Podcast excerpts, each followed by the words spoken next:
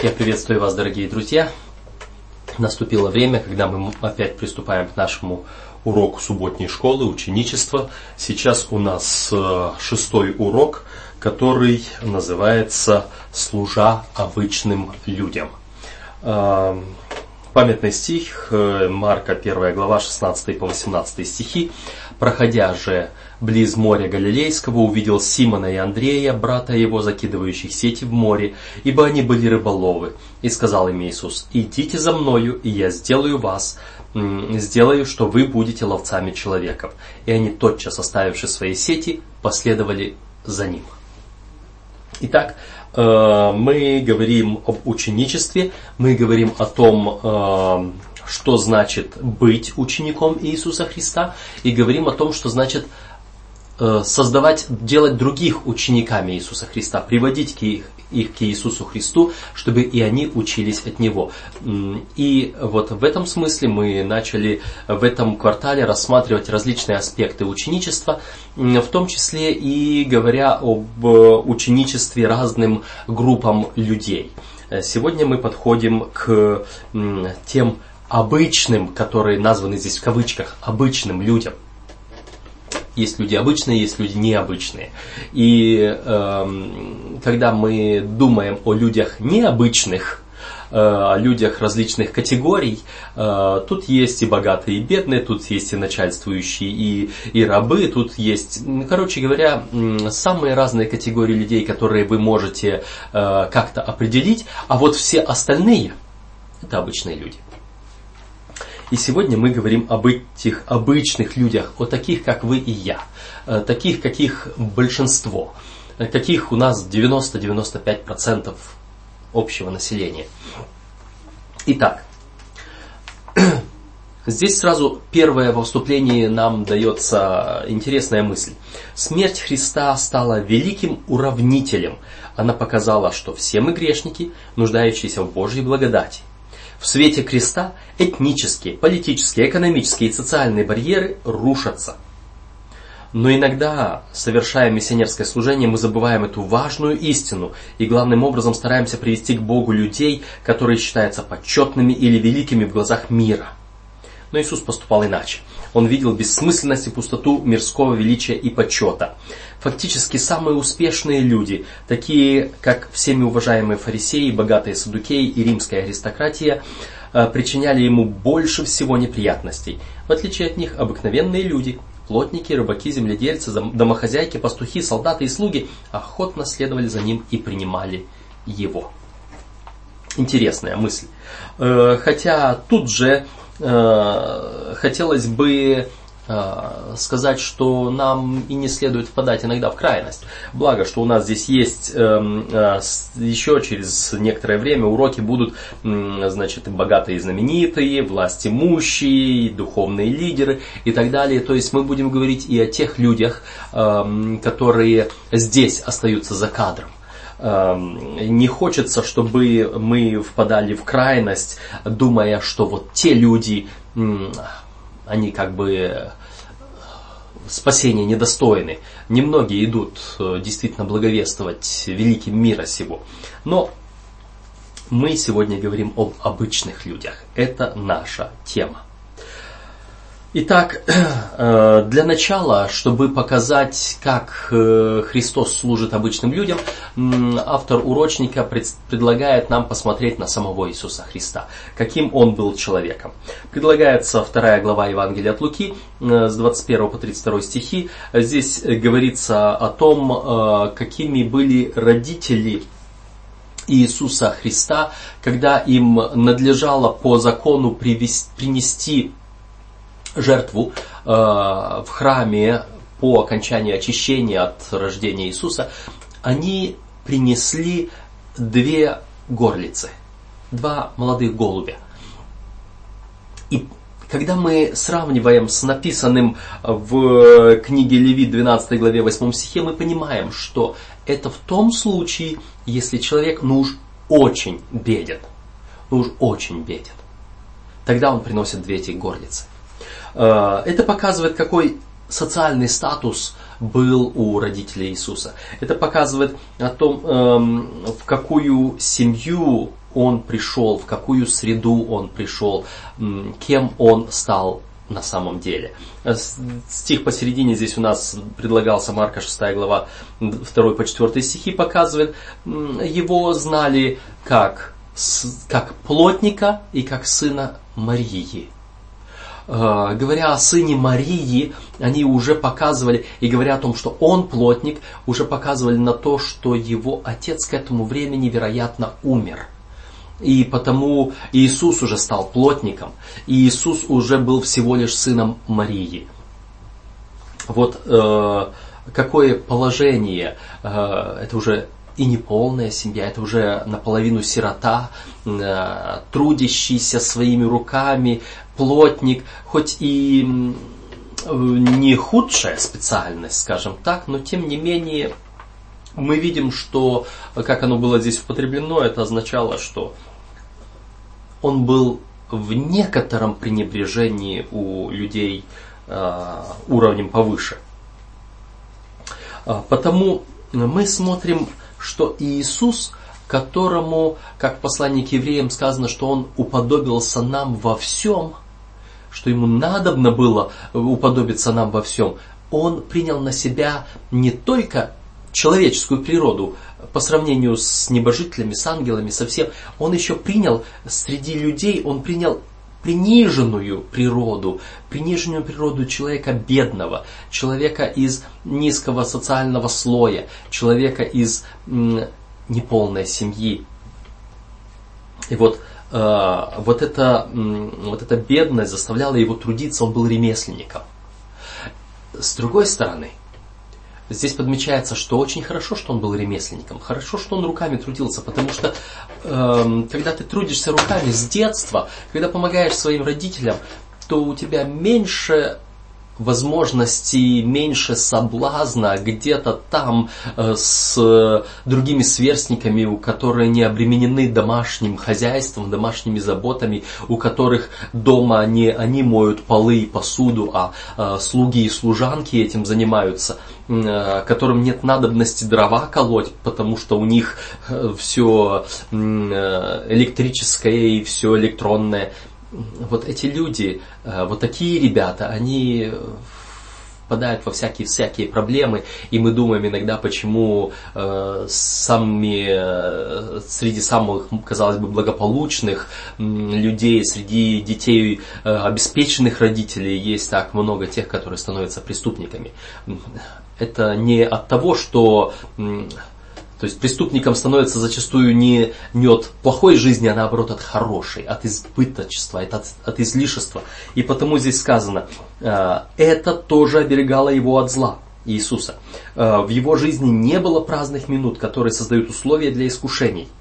В его жизни не было бесцельно проведенных часов, лазеек для праздных и порочных мыслей. Он избежал искушений в той мере, в какой это было возможно. Вот какой-то момент э, обычные люди имеют большой и важный плюс. Потому что у обычного человека э, есть возможность э, избежать тех искушений, которых так сложно избежать человеку обеспеченному, человеку состоятельному, человеку влиятельному. И вот, э, вот этот вот момент – Э, что Иисус Христос был обычным человеком, Он помогает многим из нас воспринять спасение, большинству из нас. Итак, э, Творец всего созданного пришел к людям не просто как человек, как младенец, что уже не поддается воображению, но еще и в относительно бедную семью. Как мы э, должны реагировать на нечто столь непостижимое, в чем должен выражаться наш единственно возможный отклик. Я подумал здесь о том, что многие из нас знают, что значит с какой-то а, завистью смотреть на возможности более обеспеченных людей. Они могут себе позволить что-то приобрести для дома, для одежды своей, они могут себе позволить э, отдых в лучшем месте, они могут себе позволить другой э, метод путешествия. Я вот прошлую, прошлые две недели провел в путешествии, в полетах на дальние расстояния летая в самолетах, я думал о том, покупая э, билет в экономический класс, э, покупая самый дешевый билет, на одном участке летел э, на самолете, где в течение четырех часов не предложили еды, разве что за деньги, которые за деньги э, равные примерно стоимости самого билета.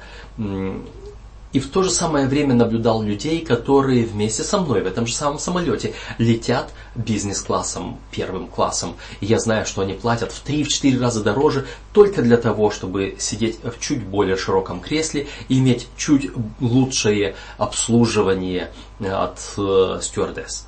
И вот я думал, а нужно ли на вот тот маленький плюс тратить в 2-3 раза больше денег? Но кое-что удобно. Когда-то мы смотрим и с завистью смотрим на них и думаем, вот, вот если бы у нас чуть-чуть было больше, вот мы могли бы что-то сделать. Но знаете, человеку никогда не хватит. Сколько ему не давай, э, сколько ему нужно? Чуть больше, чем есть. Независимо от того, сколько есть. Он всегда будет нуждаться в чуть больше, чем есть. Поэтому Поэтому мы нуждаемся в чем-то. И здесь следующая часть говорит, преображая обычных людей.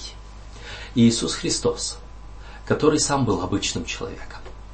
Иисус Христос, который сам знает трудности обычного человека, знает недостатки, знает, эм, что значит терпеть нужду. Э, помните, к нему подходит некто, он говорит, э, птицы имеют гнезда, лисицы имеют норы, а сын человеческий не имеет где голову, голову преклонить.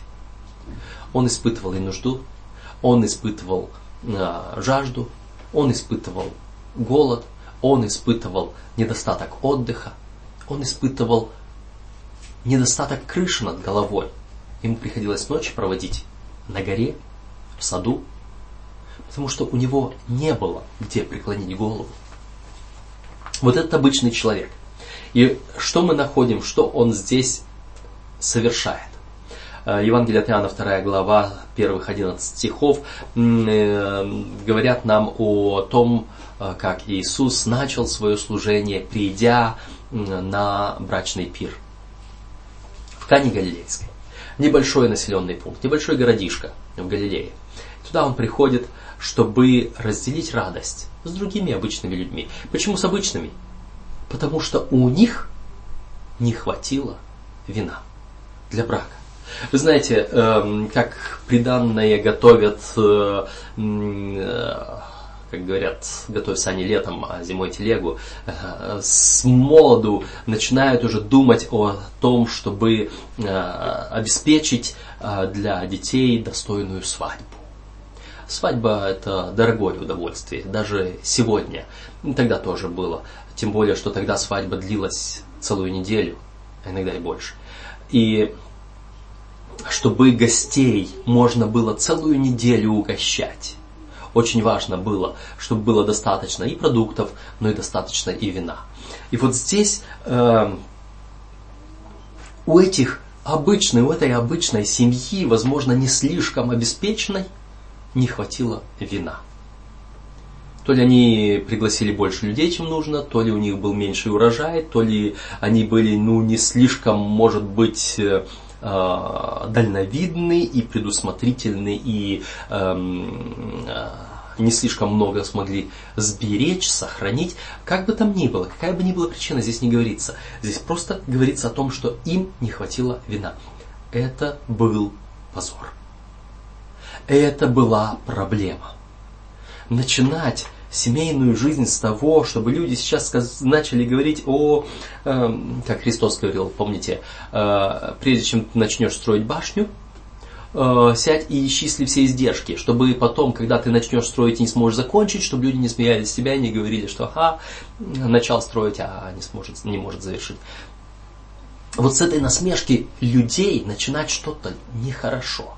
Эта семья начиналась, и она стояла на грани того, что люди сейчас с них начнут смеяться. Что они даже не имеют достаточно, чтобы начать семейную жизнь. Иисус Христос приходит на помощь таким. Что это значит? Что это значит? Вы и я грешные люди.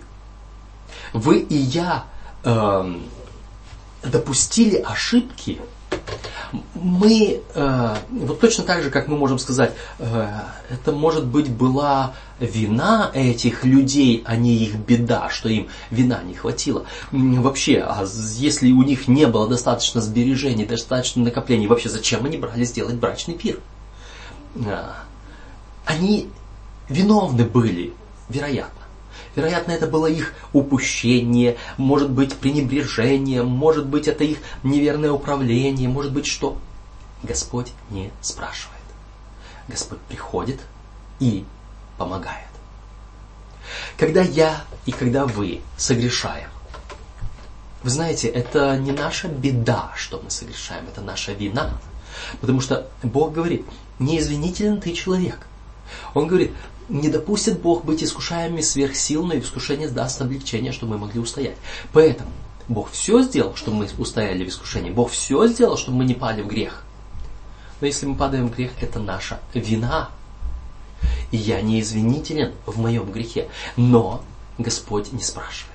Господь приходит и дает мне поддержку, помощь, прощение – первую очередь, когда он приходил к нуждающимся людям, он говорил, прощаются тебе грехи твои. Он не спрашивал, ты хочешь прощения? Он не спрашивал, ты тебе оно вообще нужно, ты желаешь? Он приходил и говорил, прощаются тебе грехи твои.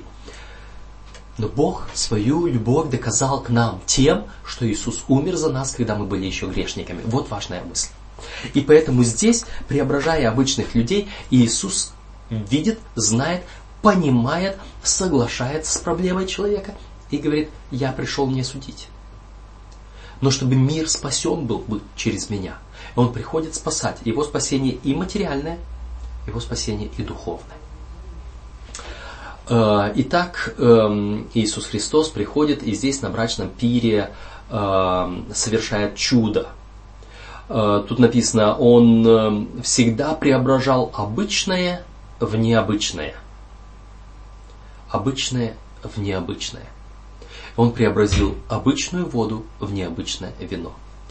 Я, может быть, много не останавливался бы на этом, но хочу сказать, что э, один мой коллега, который также записывает э, уроки субботней школы и на аудио, и на видео, Э, он э, уже успел и записать, и выложить свое видео в интернет, э, и кое-кто успел его просмотреть, и мне даже позвонить, и обратить внимание. И я прослушивал его объяснение урока. Я не буду называть его. Те, которые смотрели, знают. Те, которые не смотрели, может и не стоит.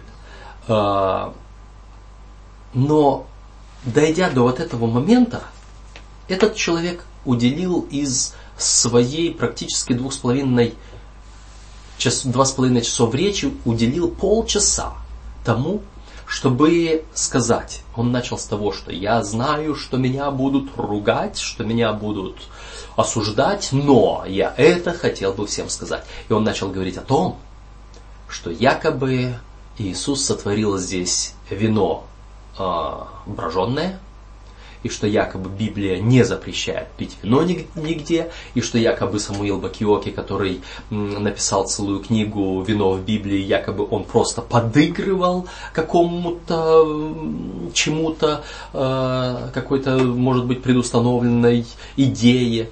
И он говорил о том, что, знаете, пить вино не, не, не грешно, не вредно, даже полезно, и даже, короче говоря, к великому сожалению, бывают у нас еще люди, которые используют высокое место кафедры для того, чтобы высказывать свои идеи. Он полчаса распинался о том, как правильно, когда человек хочет и может немного выпить. Он распинался о том, что некоторые люди э, действительно э, могут от, опьянеть от, одной, от одного первого бокала вина, а другие могут всю жизнь пить и не опьянеть. Вы знаете, э, просто печально слышать такие слова э, человека, который э, ссылается как бы на иудейский авторитет, э, на иудейские толкования, но скажу так, если кто хотел бы перепроверить, я бы вас отослал к уважаемому в нашей среде Александру Болотникову, который сам, будучи евреем, получил э, высшее богословское образование также в Иудейском университете и очень прекрасно знает ветхозаветную э, и богословие, и историю, и культуру, и все. И он отвечал на вопрос э, употребления вина и виноградного сока в Библии. Поэтому хотел бы обратить вас, интересующихся именно к нему, а всем остальным скажу, будьте благоразумны. Апостол Павел в свое время писал, и я хотел бы, может быть, э, прочитать этот текст из э, послания апостола Павла к Галатам, из первой главы. Э, Здесь э, пару стихов, в которых апостол Павел говорит с 6 по 9 стихи. Удивляюсь, что вы от призвавшего вас благодатью Христовую так скоро переходите к иному благовествованию, которое, впрочем, не иное, а только есть люди, смущающие вас и желающие извратить благовествование Христова. Но даже если бы мы, то есть апостол Павел, или ангел с неба стал благовествовать вам не то, что мы благовествовали вам, да будет анафема. Как прежде мы сказали, так и теперь еще говорю, кто благовествует вам не то, что вы приняли, да будет анафема. Э, Библия однозначно говорит о том, что не смотри на вино, не смотри. Э, Библия однозначно представляет вино э, символом заблуждения, символом блуда, отступничества, ложного учения. И э, то, что этот мой коллега сказал, говорит, что в Библии не используется другого слова, только слово вино, а нет слова виноградный сок, он сказал правду. Э, он сказал, что э, на самом деле в Новом Завете есть только одно слово «ойнос», которое означает как вино, так и виноградный сок. Эм, то, что он сказал, что да, в небиблейской литературе есть и другие слова, обозначающие виноградный сок, надо было сказать, что в Ветхом Завете есть слова, э, которые раздельно означают вино и виноградный сок. В Новом Завете, в, даже в классическом греческом языке нет разницы между вином и виноградным соком, но для этого используются другие слова, э, описательные, новое вино, молодое вино или старое вино. Э, значит, вот по вот этим словам мы узнаем, э, какое, где вино, где виноградный сок. Э, но оставим эту тему, я не хочу на ней потратить полчаса времени, переливая из пустого порожнее, как сделал мой коллега, пытаясь защитить свою идею. А, Библия нам все-таки рекомендует, чтобы мы были заботились о нашем здоровье. И в отличие от того, что мой коллега сказал, якобы виноградный сок не лечит желудок, а вот вино якобы лечит. А, я специально просматривал, как он сказал, народную медицину он немножечко слукавил, скажем так. Ладно, идем дальше. Преображая обычных людей. Преображая обычных людей.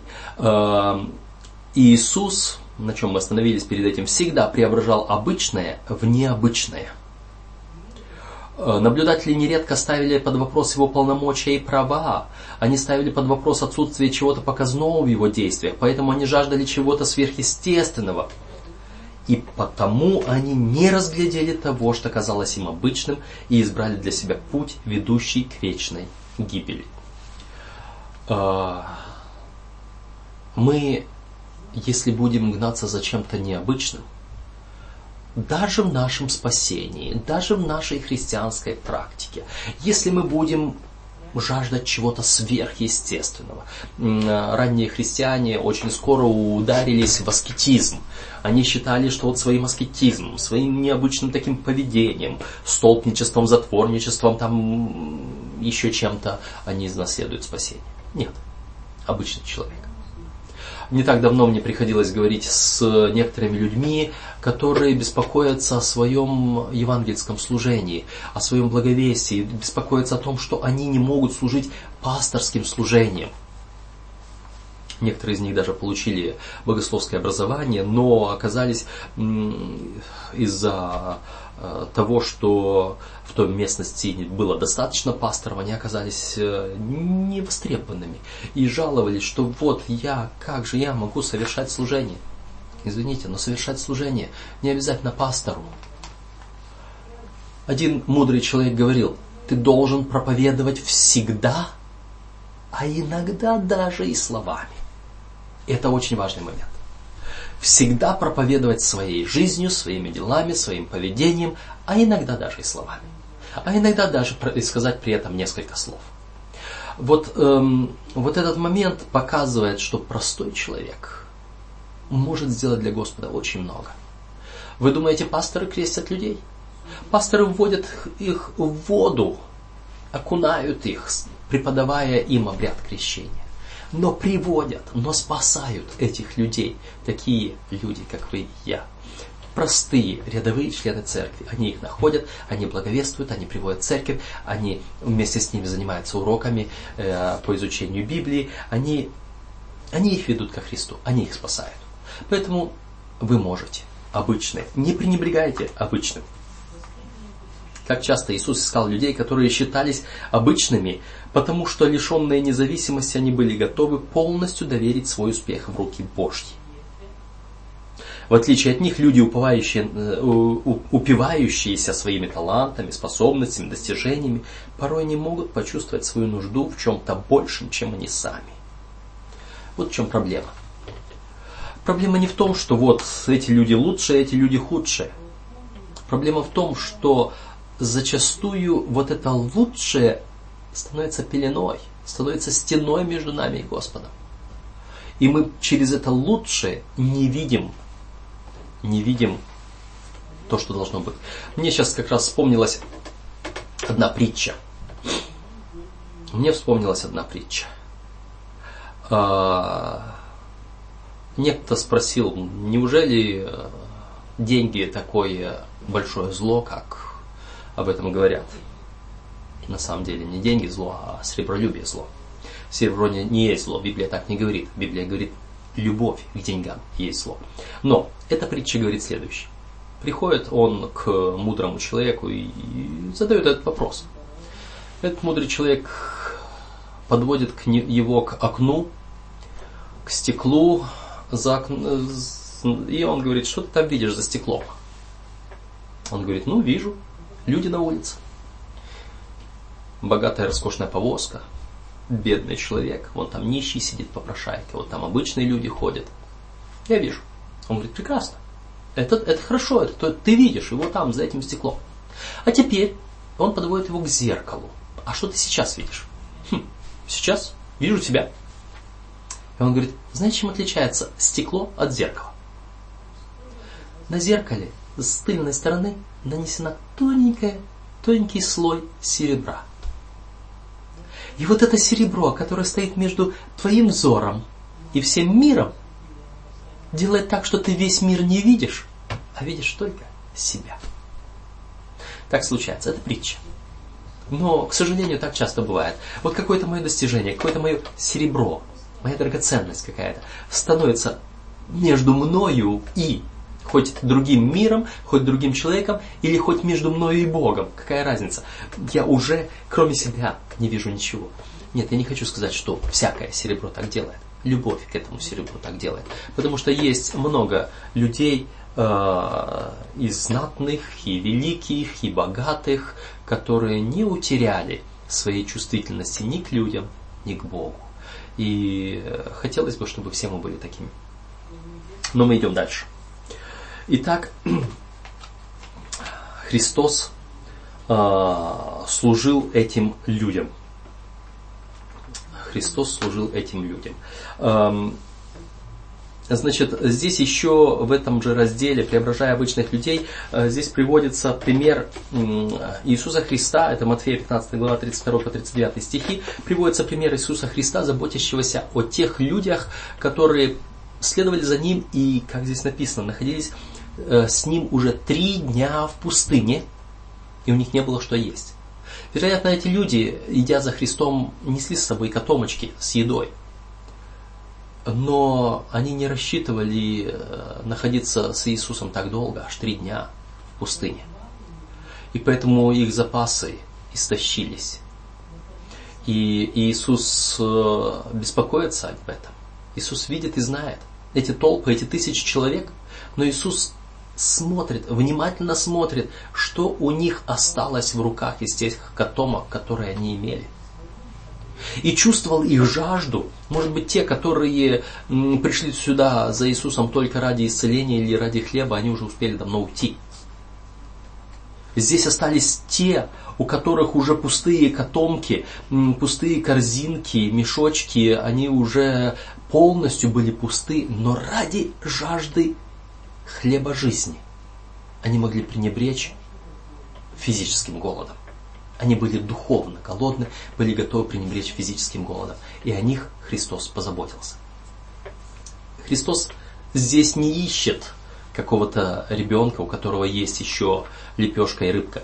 Он спрашивает учеников, а что есть у вас? И мы находим, ученики посмотрели, переглянулись, э, собрали все, что там, что у них было. А может быть это все было у Иуды, который носил с собой ящик, который был казначеем, а может и завхозом. Не суть важно.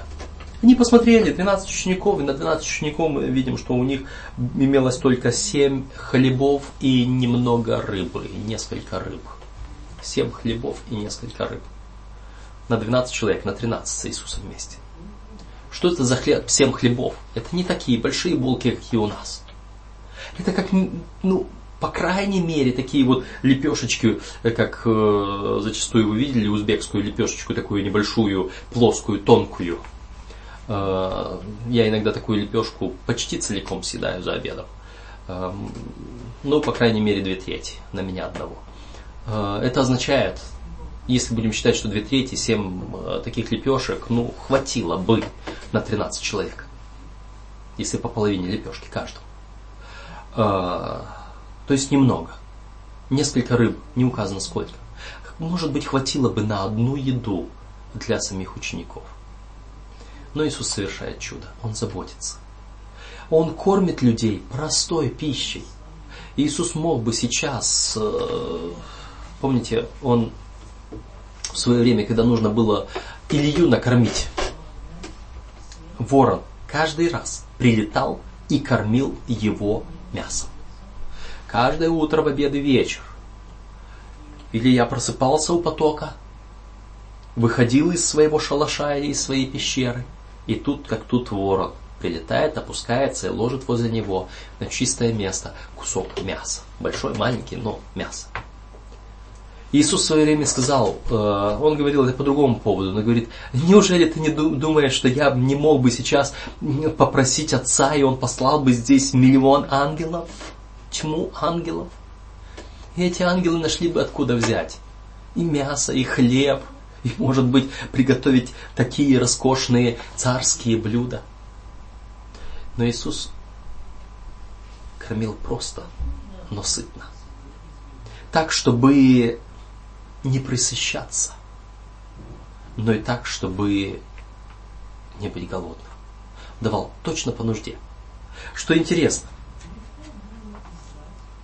он давал с запасом.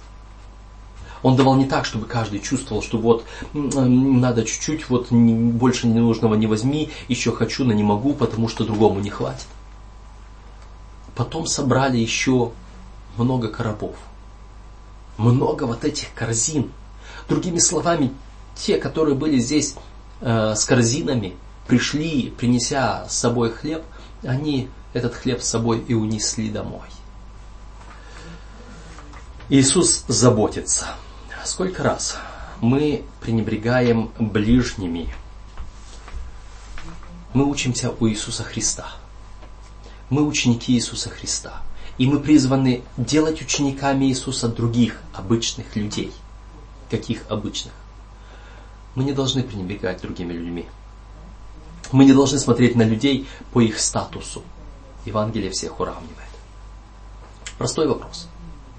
Сколько раз в последние дни, в последнее время, когда вы выходили на улицу, когда вы встречались с этими людьми, сколько раз вы с неким пренебрежением посмотрели на бомжа или на цыгана?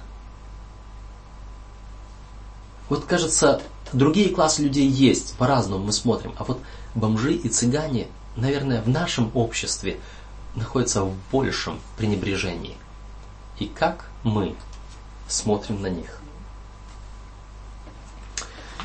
Следующая часть призвания несовершенного рыбака. Призвание несовершенного рыбака. Апостол Петр. Апостол Петр был вот тем суровым моряком, закаленным в бурях и штормах. Галилейское озеро, Галилейское море, оно небольшое, но бурное. И там можно потонуть не, не хуже, чем в каком-нибудь Средиземном море или в Тихом океане. И вот Петр был там. Это интересный человек. Когда мы читаем его характеристики, видим, а, каким он был, импульсивным, гордым, а, желающим внимания к себе, а, у себя на уме, не желающий подчиняться, а потом каким он стал. Луки 5 глава с 1 по 11 стихи. Когда Иисус Христос пришел к нему, сказал там закинь сети вот здесь. Он сразу говорит, мы тут всю ночь трудились, мы тут все знаем. Слушай, кто утром закидывает сеть? Откуда ты? Ну, ты там где-то на берегу. Я профессионал, а ты кто? Мне подсказывать будешь. Но он послушался, но он повиновался. И вот сейчас этот профессионал, который вдруг увидел неимоверное – он приходит, подбегает к Иисусу, падает на колени и говорит, выйди от меня, потому что я человек грешный, я ничтожный, я не... Он смирился. Человек смирился. Господь может смирить человека. Господь может подойти к каждому нуждающемуся и найти к нему ключик. Матфея 16 глава с 13 по 17 э, стихи. Христос задает вопрос ученикам. За кого почитают меня люди? За кого почитают меня люди? Конечно, ученики отвечали то, что они слышали от людей, но зачастую на наши ответы влияет наша предрасположенность, наша предвзятость. И мы, отвечая, хотим сказать, слушай, а вот не, а ну, а ну, а ну скажи, не ты ли ты случайно не пророк ли один, восставший? Может, ты или я, которому надлежало прийти? Может быть, ты... Ну, кто ты? Какой-то супермен, какой-то... То есть, другие ученики могли высказывать могли высказывать. Наряду с тем, что они повторяли, э, за кого почитают другие люди, они могли высказывать и свое такое тайное, глубинное представление, желая сейчас услышать, думают, вот это как раз тот подходящий момент, когда я могу от Христа услышать подтверждение или опровержение моего представления за кого я представляю. Потому что ученики сами между собой, помните, когда э, застигла их буря в лодке, Христа не было, э, потом он пришел, он утихомирил бурю, встал, утихни, перестань. Они смотрели, перешептывались, переглядывались, кто это? Что ему и буря, и ветер повинуются. Ученики, проведя, проводя с Иисусом день и ночь, три с половиной года, они до последнего еще не всегда не, не могли полностью его понять, кто он такой. У них было свое собственное какое-то представление, ограниченное человеческое представление. И вот в данной ситуации они думали, может быть, Петр сказал, ты Христос, Сын Бога Живого. Слово Христос на греческом, а на еврейском Мессия. ты Мессия, Сын живого Бога. И это было серьезное признание. Это было серьезное признание Петра. И Христос ему ответил, блажен ты, Симон, сын Ионин. Не плоть и кровь тебе открыли это. То есть в данном случае это не то, о чем люди говорили. Это не человеческое, это от человека не приходит такое понимание, осознание. Он говорит, Дух Святой, Дух Отца моего. Господь открыл. Петр, который до этого был эгоцентричным, сейчас открылся к влиянию Святого Духа. Господь это может сделать. И потом Матфея 26 глава 75 стих говорит о состоянии Петра, когда он э, сначала непослушный, сначала опять-таки импульсивный, если все отрекутся от тебя, то не я, а я тут, понимаешь ли, я же Петр.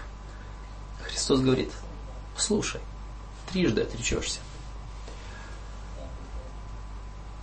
Иуде тоже Христос говорил. Но Иуда не вспомнил эти слова. А вот Петр, мы читаем там, что он только увидел взгляды Иисуса. Когда Иисус трижды, когда петух трижды пропел, и он посмотрел на Христа, и он увидел его через дверь, и увидел его взгляд, обращенный к Петру. И вот здесь печаль, сокрушение, смирение, раскаяние. Так что написано, что он выбежал оттуда. Побежал в ту Гефсиманию. И там горько плакал. Там горько плакал, раскаиваясь. Христос это камень. И если кто упадет на этот камень, разобьется. А если на кого этот камень упадет, того раздавит. Наши каменные сердца, пусть лучше не разобьются о камень Иисуса Христа, чем потом этот камень Иисуса Христа упадет на нас и раздробит, как в том видении на Навуходоносора камень без содействия рук человеческих ударил в землю и все превратил в прах, и все исчезло. Чтобы мы не превратились в прах в пришествие Его, лучше нам сейчас упасть на камень Иисуса Христа и разбить свое каменное сердце, подобно Петру. И тогда мы сможем... Следующий опыт Петра был, когда по воскресении Марии Христос говорит, ну пойди и уведоми Петра. И потом, когда Петр пришел, Христос говорил, Петр, любишь ли ты меня? Несколько раз, а потом поручение, паси агнцев моих, паси овец моих. Господь уделяет особое внимание тем, которые готовы изменяться, откликаясь на Его любовь, на Его действия. Хотя история Петра учит нас многому, в тот момент, когда впервые он осознал, кем был Иисус, он также осознал и признал свои недостатки. Следовательно, благодаря безграничному терпению Иисус смог преобразовать несовершенный характер Петра, и он стал человеком, повлиявшим на изменение истории. Мы ученики Христа, и нам следует приводить учеников к Иисусу. Иисус нашел Петра и привел и преобразовал. А мы? Есть ли у нас достаточно терпения, достаточно такта, достаточно уважения, достаточно принятия грешников, наподобие Петра хотя бы? чтобы их взять и привести ко Христу терпеливо, ожидая, пока они возрастут. И потом, уча их, чтобы они стали такими же учениками Иисуса Христа, приводящие других к Иисусу Христу. Это важно. Следующая часть – небесная оценка. Вот здесь мы опять возвращаемся к той маленькой теме, которую, то есть к той маленькой мысли, которую я сказал в начале, что некоторые люди могут гордиться, что они трудятся для великих мира сего, для богатых мира сего. Для них тоже нужно было трудиться. И я вспоминаю апостола Павла, который так стремился э, попасть в Рим, чтобы там благовествовать перед императором.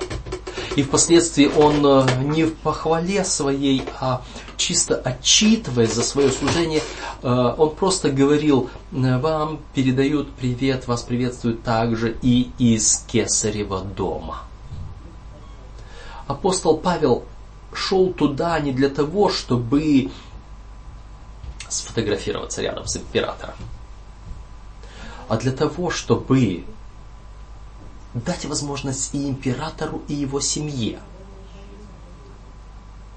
снизойти на уровень простых обычных людей, приняв Иисуса Христа. Потому что во Христе нет ни, ни бедных, ни богатых, ни великих, ни малых. Вот служение вот этому высокому, высокому классу, оно тоже временами важно, только крайности не должно быть. Здесь приводится пример, что некий евангелист с гордостью, а может даже с напыщенностью отмечал, что на его семинары приходят люди из высшего общества.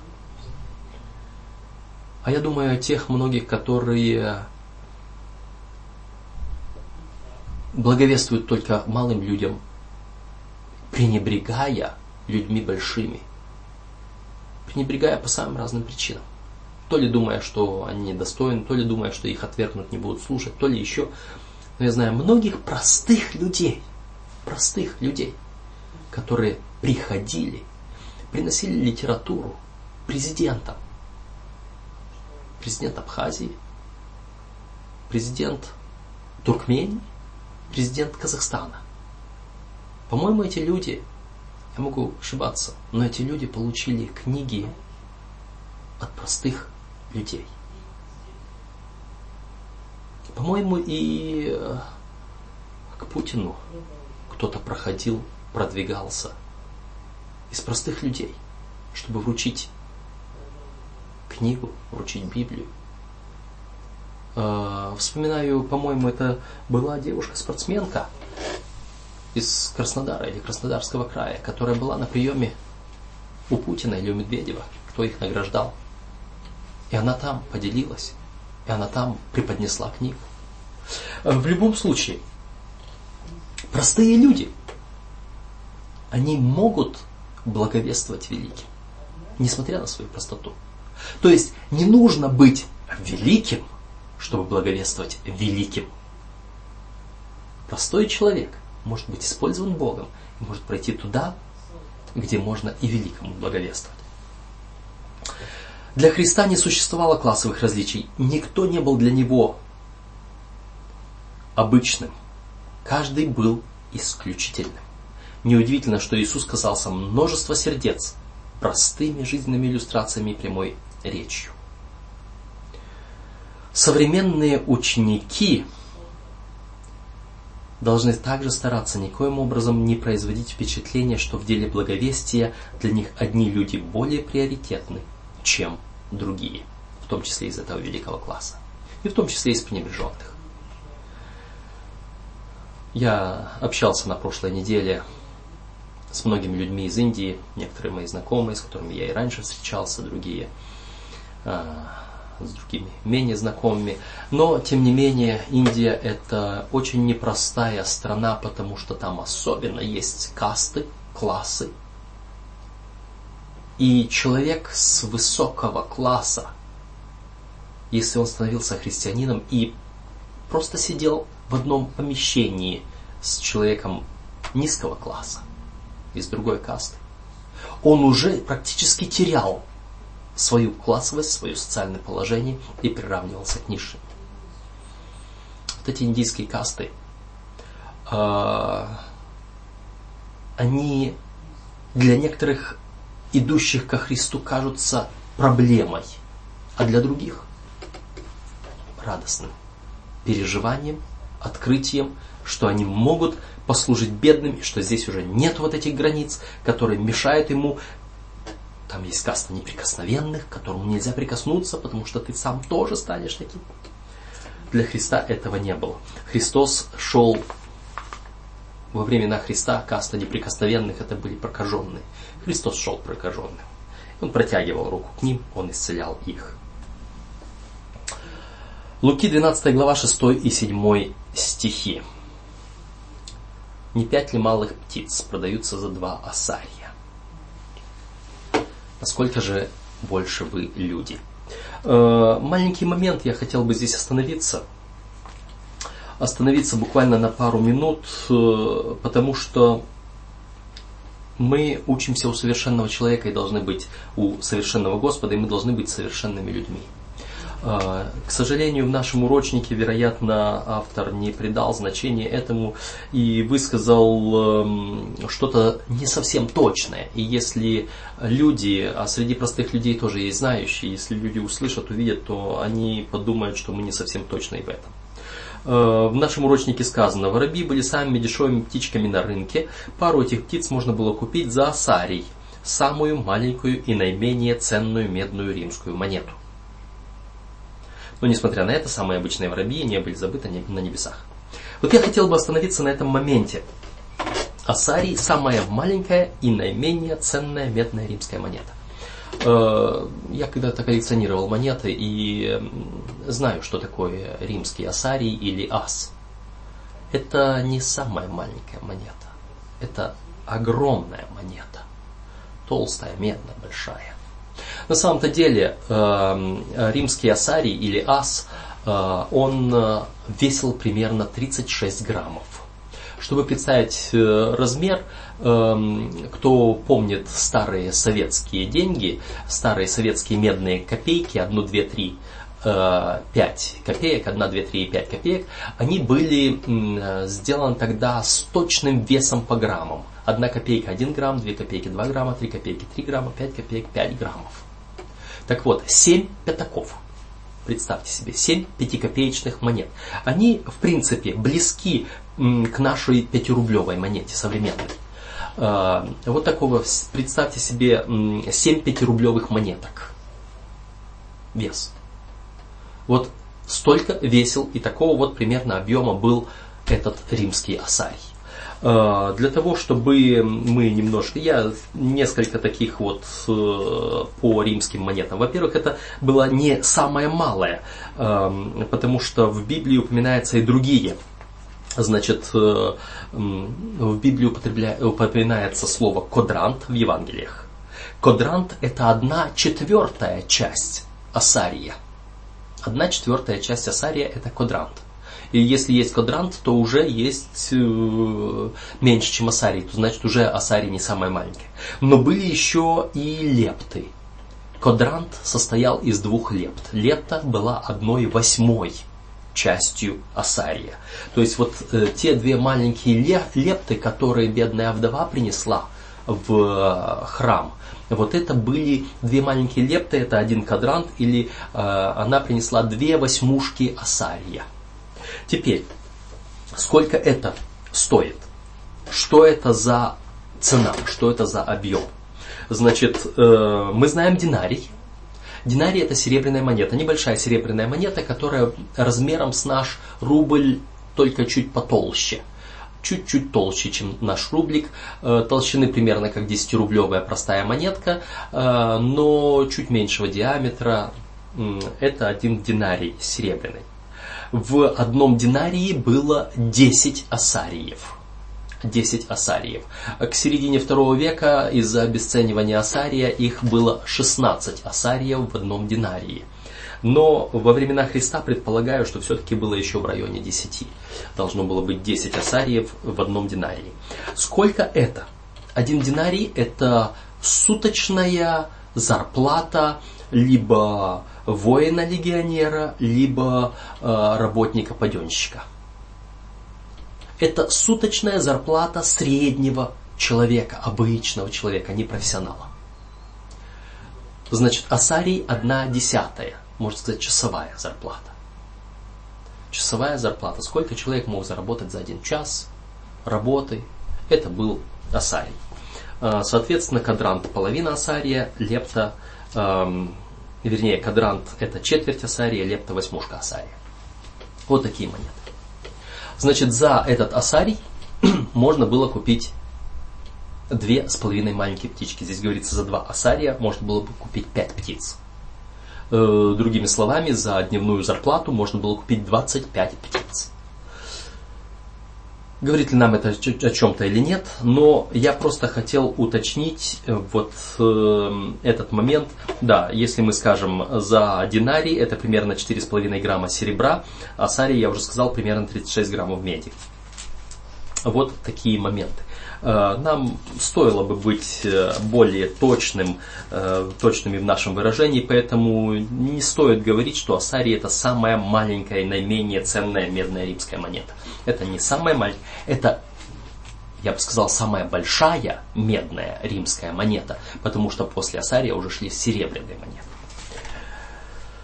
Но мы сейчас говорим о том, насколько более ценны люди, чем вот эти вот птицы если Бог ценит птицу, если Он говорит, что ни одна из них не упадет незамеченной на землю, то говорит, а насколько вы ценнее в глазах Божьих. И нам здесь приводится текст из Духа Пророчества из 8 э, тома свидетельств, страница 73, где э, написано, что Христос умер бы даже ради одной единственной души, ради ее вечной жизни за одну человеческую душу. Господь готов был заплатить эм, такую бесценную плату, цену жизни Творца Вселенной. Э, я вспоминаю, может быть, многие из вас э, видели этот э, интересный фильм, может быть, кто-то слышал это в виде истории про человека, жившего на островах, где э, за жену нужно было платить определенное число коров за то, чтобы жениться. И чем более дорогая жена, э, тем, естественно, она более почетная, и женщины часто, собираясь, обсуждали, и как, как они хотят похвалиться друг перед другом, и одна говорит, а за меня а за меня заплачено было две коровы, другая за меня четыре, ну и, соответственно, четыре уже больше. И вот история повествует о некой девчушке, дурнушке, за которую посмеивались, что за тебя даже пол коровы не дадут. И родители ее ею понукали, потому что считали ее неприбыльной для себя – она была вот такая вот в пренебрежении. И тут появляется уважаемый человек, торговец, который приходит к ее отцу и начинает торговаться. Торговаться за его дочь, чтобы взять ее в жену. Ну и тут э, друзья этого человека говорят, ну ты, может быть, поторгуйся, ты, может быть, попроси, ну хоть для приличия, чтобы была торговля. Хотя ему говорили, да, он тебе не даст. И тогда отец, как часто мы это делаем, когда не уверены в стоимости наших услуг или товаров, отец говорит, ну, а сколько ты дашь? Предложи свою цену, и от нее начнем торговаться. И этот человек предлагает восемь коров. Сколько? Я не ослышался. Да-да, я даю тебе за нее восемь коров. Послушай, чуть, чуть было не вырвалось у него из, из его уст, слушай, я не ожидал больше одной коровы. А ты мне даешь восемь? Это же неслыханно, чтобы за, чтобы за невесту давали аж так много. Ну четыре, ну пять, можно самую лучшую шесть. Ты восемь я даю 8.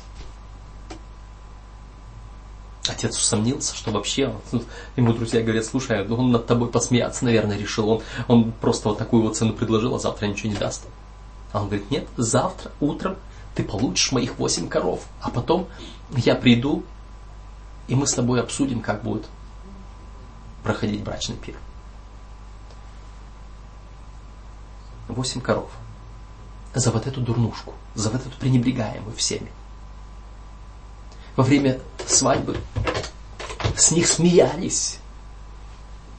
Но потом, когда они отчалили в свое свадебное путешествие и вернулись оттуда, не было другой, более красивой, более благородной, чем она. Почему? Потому что за нее было заплачено восемь коров. И она от этого поднялась в самооценке. Она уже не была сгорбленной, она уже не была затюканной, она уже не была забитой. Она расправилась, потому что ее оценили, потому что ее уважают, потому что к ней отнеслись как к личности очень дорогостоящей. Иисус для Христа не существовало классовых различий, и никто не был для него обычным, а каждый был исключительным. Вот она. Нет, мы не обычные люди. Потому вот здесь вот в начале, в нашем заголовке, служа обычным, слово обычное взято в кавычки. Потому что для Христа мы необычные люди. Мы можем быть обычными людьми для окружающих, для тех, которые вокруг нас. Серая масса. И когда мы вот в этой серой массе можем чувствовать себя одинокими в толпе, потому что мы никому не нужны, для Христа Он знает каждого из нас по имени. Он говорит, волосы на голове нашей сочтены. Он говорит, что если эта птица не упадет без ведома, он говорит, если эти э, цветы, вот, пожалуйста, в тексте Матфея 6, 25 по 30, птицы, которых Господь кормит, э, лилии, которые Господь одевает. А что они? Вот эта трава, которая цвела и брошена в печь. А сколько более ценные вы люди. Ты и я. Мы особенные. Мы необычные. Мы особенные для Господа. Еще один текст здесь Луки 13 глава, первых 5 стихов, которые говорят об этих э, галилеянах, кровь которых Пилат смешал с жертвами, или о тех э, 18 человек, на которых упала башня Силаамская. Господь знал их. Господь знает трудности и страдания обычных людей. Угнетение этих обычных, обычных людей. Он знает, когда об обычном человеке говорят, а ты такой, потому что, вот, потому что ты грешник потому ты страдаешь, потому ты беден, потому ты несчастный, ты нищий, ты угнетаемый, потому что ты грешник, потому что ты недостойный. Потому что Господь этого никогда не допускал. Притча о богаче и Лазаре была сказана для того, чтобы показать. Вы считаете, что богатство и положение в обществе обеспечит вам положение в раю? М-м. Нищий Лазарь, который с псами, с язычниками, вот там, в болезни, с трупя его псы лежали, лизали. Он оказался в раю, а этот богач оказался в аду. Христос меняет местами обычного и необычного, обычного и особого. Те, которые были особыми, для него становятся обычными. Те, которые были обычными, для него становятся особыми. Это Господь. Потому следующий, следующая часть говорит нам о бесклассовом обществе. Возможно, самой социально привлекательной характеристикой раннего христианства было отсутствие классовых различий. Все становились равными в Царстве Христовой благодати. В реальности христианская община должна была быть бесклассовым обществом. А, история ранних христиан показывает о том, что они жили именно так они были равны, они смотрели друг на друга. Даже, как апостол Павел говорил, даже из Кесарева дома приветствуют вас, обычных людей. Потому что они тоже, приняв Христа, стали чувствовать себя наравне со всеми, как обычные люди. Несколько текстов. Галатам 3 глава 28-29 стихи. Говорит, что во Христе уже нет ни иудея, ни Илина, ни раба, ни свободного, ни мужского пола, ни женского. Нету. Нету всех этих различий, потому что все одно во Христе. Иакова, 2 глава, 1 по 9 стихи, говорит о том, что нам не нужно судить по богатству, по внешней богатой одежде, не нужно говорить, вот если ты в богатой одежде, вот садись вот здесь, а если ты бедный, ты не там постоишь в углу. Нет, лицемерие такое, вот лицеприятие не должно быть. 1 Петра, 1 глава, 17 стих и 2 глава, 9 стих. Отец нелицеприятно судит, нет лицеприятия. у Бога. Но зато Он смотрит на всех нас, и все мы становимся царственным священством, народством святым, людьми, взятыми в удел, дабы возвещать совершенство, призвавшего нас мы чудный свой свет. Вот это преобразование, преобразование, которое произошло с Петром, преобразование, которое произошло эм, с э, вот этими, с этими людьми, которых, э, о которых говорит Господь, преобразование, которое происходит с тем же самым, с той же историей, которую я сказал, вот с этой э, невестой, за которую заплачено 8 коров. Вот эти вот преобразования бедных, вот это все мы должны быть совершенными. Господь это делает, чтобы мы это совершенство проповедовали. Потому что мы из обычных становимся царственным священством. Господь смотрит на нас, как на необычных людей, как на особых людей. 1 Иоанна 3 глава 16 по 19 стих. И он здесь говорит, что любовь, когда кто-либо положит душу свою за, за, за друзей. Эм, Иисус Христос умер за нас, когда мы были уже еще грешниками, мы говорили об этом. А, и вот он здесь говорит, так мы должны любить друг друга, так мы должны относиться друг к другу. Эм, мы должны полагать души свои за братьев своих и будем любить не словом, а делами и истиной. Мы должны любить делом, мы должны любить истиной. Наши дела не должны расходиться с истиной Слова Божьего. Взирай в себя, и в учении. Занимайся сим постоянно, ибо так поступая себя спасешь слушающих тебя. А, первая христианская церковь. Мы читаем в Деянии 2 главе 43 по 47 стих и в 4 главе 32 по 37 стих. Мы читаем о том, что у этих ранних христиан все было общее. Они жили эм, такой вот, они жили при коммунизме. От каждого по способностям, каждому по потребностям. Это принцип коммунизма. Принцип социализма от каждого по способностям, каждому по труду. Принцип капитализма, сколько можешь урвать, столько урывай. А, Все они имели общие и всегда пребывали в любви. У них было одно сердце. Они продавали свое имущество, и они разделяли каждому. И богатые люди, вот те из Кесарева дома, продавали свое имение, приносили к ногам апостолов деньги – и каждый раз раздавали всем нуждающимся поровну, сколько кто имел нужду. Вот такое было служение, вот такое. Почему сегодня этого нет? Наверное, потому что сегодня мы все-таки, как ученики Иисуса Христа до Его распятия, до последней вечери, до э, Дня Пятидесятницы, помните? Христос часто останавливался и спрашивал, о чем вы спорили? Они делили министерские портфели. Они ссорились и высчитывали, кто из них больше. Если бы мы не, не занимались таким же самым высчитыванием, кто из нас больше, если бы мы каждый почитали друг друга выше себя, если бы мы каждый служили друг другу тем даром, который получили от Господа, то мы, может быть, тоже жили бы при этом коммунизме, когда у нас все было бы общее. Завершающаяся евангелизация охватывает огромную территорию. Сейчас более чем когда-либо прежде эта работа нуждается в помощниках. Молодые и пожилые будут призваны учителем с полей, виноградников и мастерских, чтобы нести его весть. Среди них есть такие, которые не имели возможности получить образование, но Христос видит в них способности для осуществления своей цели. Если они посвятят свои сердца этому и станут его учениками, Он сделает их пригодными вот э, пригодными для сотрудничества. Это в книге воспитания, страница 269-270. Господь призывает с самых обычных мест людей. И Он ожидает, чтобы мы Ему доверились, и Он нас преобразит. И Он сделает нас такими, как было сказано вначале. Сделаю вас ловцами человека.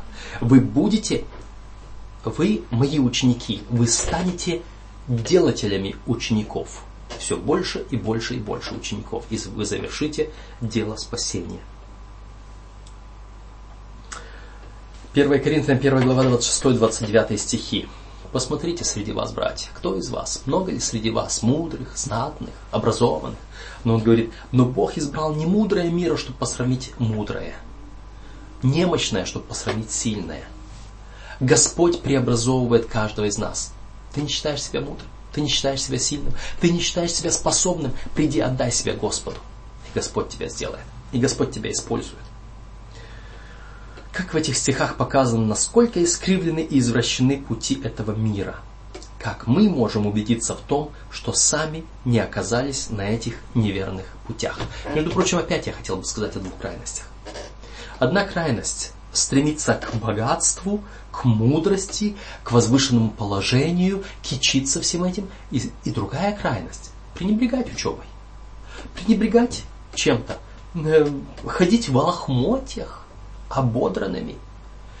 Аскетизм тот же самый. А вообще иногда, по сути дела, просто жить в грязи и называть это какой-то мудростью. Не должно быть ни в одну сторону уклонения, ни в другую сторону уклонения. Потому что Господь умер за меня. И я должен быть, говоря об одежде, Дух Пророчества нам говорит, что э, мы можем не иметь другой одежды, но наша одежда, когда мы приходим к Господу, должна быть чистой, опрятной, выглаженной. Должна быть самой лучшей, потому что мы являемся пред лицо царя царей. Если мы его представители, мы не имеем права ходить неопрятно. Даже если у нас нет ничего, кроме этих лохмотьев, и эти лохмотья должны быть чистыми и опрятными, насколько возможно. А, что можем мы сделать сегодня? От нас требуется сегодня сосредоточиться на практике. Более на практике, чем на теории. А, текст я вспоминаю, тот, где Христос говорит, что это, если вы возьмете и скажете человеку, вот, идите с миром, грейтесь и питайтесь, а не дадите насущного, в чем они нуждаются.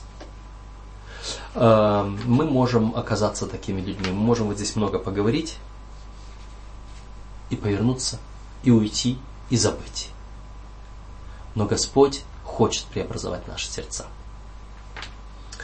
В другом месте сравнивается э, человек, который э, смотрит на природные черты лица своего в зеркало, а потом отвернул, отвернулся и забыл, отошел и забыл, каков он. Иисус Христос желает, что когда мы приходим к Нему, чтобы Он нас преобразовал, чтобы мы действительно стали Его учениками, способными приводить и других к Нему, обычных людей. Не будем пренебрегать этим. Да благословит вас Господь. Служить обычным людям, даже если вы обычный человек, и Он сделает вас необычным, особым человеком, царственным священством, людьми, взятыми в удел, чтобы, это самое главное, чтобы возвещать всем людям вокруг совершенство, призвавшего вас из тьмы в чудный свой свет. Да благословит вас Господь.